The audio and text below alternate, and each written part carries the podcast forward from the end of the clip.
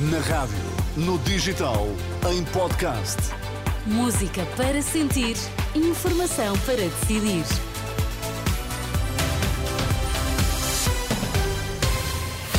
Notícias na Renascença com a Filipa Ribeiro para já os destaques. Boa tarde. Boa tarde. Pedro Nuno Santos admite fazer alterações no PS e António Costa não tem dúvidas de que socialistas estão mais unidos que o PST.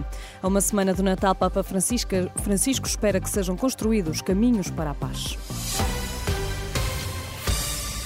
O novo líder do PS admite fazer mudanças no partido. Em declarações aos jornalistas na última hora, Pedro Nuno Santos defendeu que, face à situação atual, é natural que sejam feitas alterações. É normal que, no, no atual contexto, haja também mudanças no, no, partido e na organização do partido. Quer dizer, há aqui uma, uma continuidade, como é óbvio, não há uma ruptura, mas há também uma mudança e, há uma, e tem que haver inovação na forma como nós nos organizamos, como intervimos politicamente. Isso, obviamente, acontecerá. Isso é inevitável quando há uma mudança de, de, de liderança num partido, como é o caso do PS. O novo secretário-geral do Partido Socialista disse ainda reconhecer que não é o líder do PS que a direita gostava de ter. Pedro Nuno Santos falava no final da reunião deste domingo com António Costa, onde foi feita a passagem de testemunho. Já António Costa deixa a liderança do partido nove anos depois e não tem dúvidas de que o PS fica mais unido que o PST.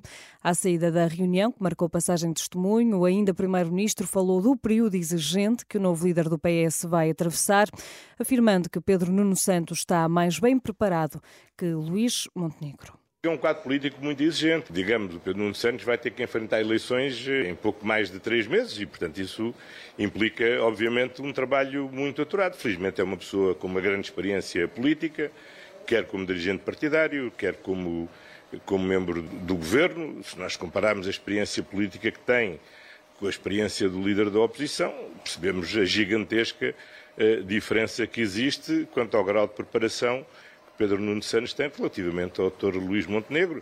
Também percebemos bem como esta energia que o PS revelou nestas eleições, eh, eu diria que o PS está seguramente muito mais unido depois destas eleições do que o PSD ao fim de vários anos já de liderança de Luís Montenegro.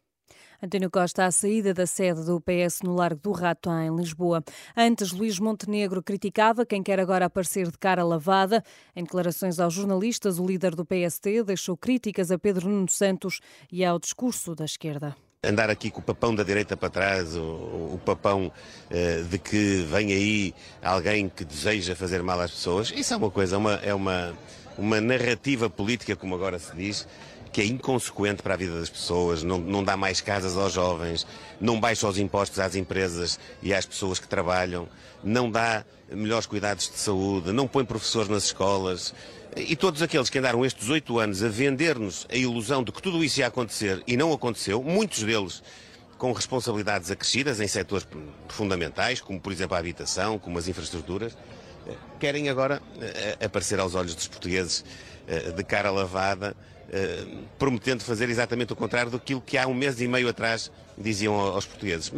As críticas de Montenegro deixadas esta manhã em Aroca. A uma semana do Natal, o Papa Francisco lembra os países e regiões que estão em conflito. Na Praça do Vaticano, o Papa disse esperar que a proximidade do Natal sirva para se construírem caminhos para a paz na Ucrânia, Israel, faixa de Gaza e noutras regiões que estão em conflito.